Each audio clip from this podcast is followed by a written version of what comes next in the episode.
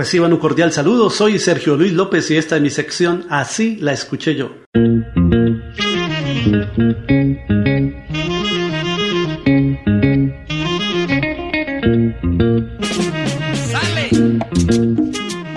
El polifacético cantante colombiano Rodolfo Icardi grabó en 1979 con el grupo Los Hispanos uno de sus grandes clásicos titulado Cariñito.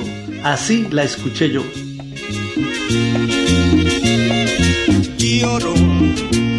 Quererte, por amarte y por desearte